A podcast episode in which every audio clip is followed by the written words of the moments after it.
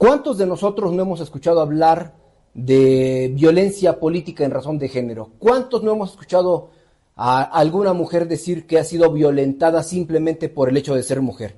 Yo creo que varios de nosotros, pero nadie o casi nadie dice que la mayor agresión de una mujer casi siempre viene de otra mujer.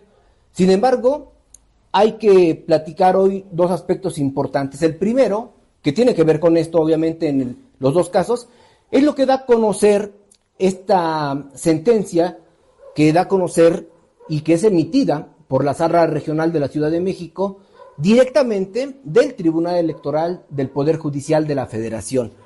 Tiene que ver con corregirle la plana, corregirle el trabajo al Tribunal Electoral de Tlaxcala en el caso de Nicolás Gutiérrez de Casa y de Héctor Rugerio. Héctor Domínguez Rugerio. Usted recordará que Héctor Domínguez era alcalde de Chautempan y Nicolás Gutiérrez era el secretario del ayuntamiento. ¿Qué es lo que da a conocer esta sentencia emitida? Pues que en el caso de la acusación de la que ambos fueron sujetos por parte de una eh, presidenta de comunidad de esa demarcación, se desecha. Es decir, no hubo violencia política en razón de género. Y si acaso sí hubo algún tipo de actuación en contra de la autoridad, fue justamente por eso, en su labor, en su trabajo como autoridad, en esa presidencia de comunidad, más no por ser mujer. ¿Esto es un precedente importante para Tlaxcala? Yo creo que sí, porque de esta manera vamos a evitar que cualquier mujer salga como cuando salen las candidatas y dicen, me está atacando tal persona, tal candidato, tal candidata, porque eso es violencia política. Por eso no voy a contestar, por eso me voy a abstener, porque eso es violencia política. Y entonces tenemos que aguantar sus torpezas cuando realmente han demostrado muchas mujeres que no son capaces. Allí está la legislatura actual y estuvo la legislatura anterior, la número 63, en donde las mujeres fueron mayoría y en donde no hubo un trabajo destacable por parte del Congreso estatal.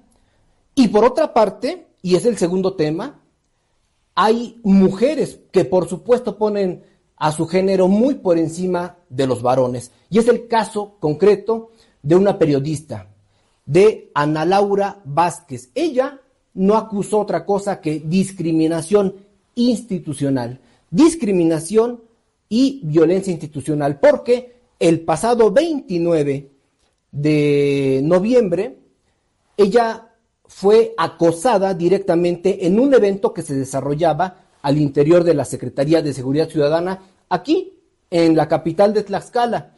Y obviamente ella hace una reflexión porque fue un evento público en donde había muchas personas, en donde se dieron cuenta muchos de lo que sucedía y ella misma narra en su perfil de Facebook que hubo discreción o se trató de hacer discreta su salida para que no hubiera un escándalo. Pero ella dice que efectivamente fue víctima de violencia institucional.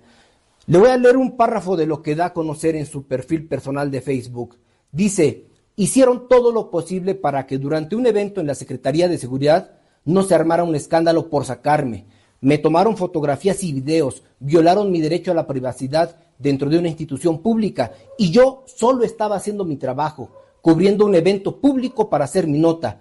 Esto lo narró en su cuenta de perfil personal de Facebook, pero más adelante pone esto. ¿A quién me acerco? ¿A la gobernadora? ¿A la Comisión Estatal de los Derechos Humanos? ¿A la Oficina para Protección de Periodistas creada por el mismo gobierno local? ¿Al gremio de periodistas? ¿A quién? Y tiene razón la periodista, porque Ana Laura no la conocemos de ahora. Ana Laura, en el caso personal, la conozco desde que era mi compañera en la universidad y sé no solamente de su perfil profesional, sino de su labor humana. Su calidad humana está por encima de cualquier cosa.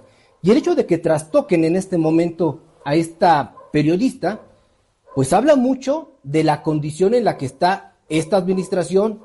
Por eso me llama la atención el llamado y la pregunta que ella hace. ¿A quién acude? ¿A derechos humanos? Cuando Jacqueline Blasdefer ha demostrado que le encanta viajar, pero que sabe muy poco de la defensa de los derechos humanos justamente. ¿O a quién más? ¿O a la oficina justamente que es la protección para los derechos de periodistas? Esa oficina solamente está allí como un espacio para colocar gente, su propio titular, pero no han hecho absolutamente nada. No se ha avanzado en nada para la protección de los periodistas. ¿O a quién podría acercarse? ¿Al secretario de gobierno? ¿A Luis Ramírez? Para hablar de protección, de garantías a las mujeres. Usted sabe lo que ha pasado y cómo llegó Luis Ramírez, con todo y que está acusado de ser un deudor alimentario en Morelos. Por eso es que las preguntas de Ana Laura tienen, pues sí, tienen mucha profundidad para este gobierno. Y justamente hace un momento, bueno, hace unas horas, Jenny Charres, que es una de las mujeres en Tlaxcala que se dicen activistas a favor de las mujeres, salió a dar una rueda de prensa y de verdad yo pensaba, seguramente va a abordar el caso de Ana Laura, de la periodista que se dijo agredida, que se dijo eh, sometida a violencia institucional, pero no. Ella solamente dio la rueda de prensa para desestimar las acusaciones de este gobierno, que se acordará usted hace unas semanas dieron a conocer que fue despedida de una, de una oficina gubernamental porque hubo presuntamente malversación de recursos. Así lo dijeron en este gobierno. Y ella sale a decir que eso es fal que eso es mentira y que tiene elementos y que además ya revisó en algunos portales institucionales para demostrar que fue mentira lo que se dijo en aquel momento, que su salida no correspondía a lo que se dijo por parte del gobierno.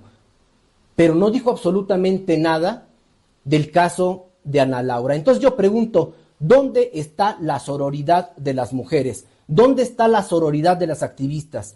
Parece que esa sororidad solamente sirve cuando quieren llevar reflectores o cuando quieren hablar de un asunto personal, como es el caso de Jenny Charres. Me parece que las labores de ustedes como activistas y como mujeres tendría que ser encaminada durante los 24 horas, los 7 días de la semana, los 365 días del año, no solamente cuando su agenda personal lo tiene como prioridad, como hoy lo ha demostrado Jenny Charres. Por eso es que siempre se lo he dicho, Jenny Charres tiene una prioridad y no son las mujeres, es solamente Jenny Charres. Gracias a los amigos de La Peligrosa allá en el 1370 y en el 1600 de AM, a ellos en Puebla y en Tlaxcala, a los amigos de La Peligrosa, muchas gracias por la invitación para esta colaboración. A partir de este martes estaré colaborando con ustedes y también los invito a que me sigan por Facebook, Instagram, TikTok, YouTube y por supuesto a mis correos noticias arroba martinrodríguezhernández.com y al otro innombrable mx arroba gmail.com les recuerdo, sigan las notificaciones en el portal www.martinrodríguezhernández.com. Excelente tarde, seguimos en línea.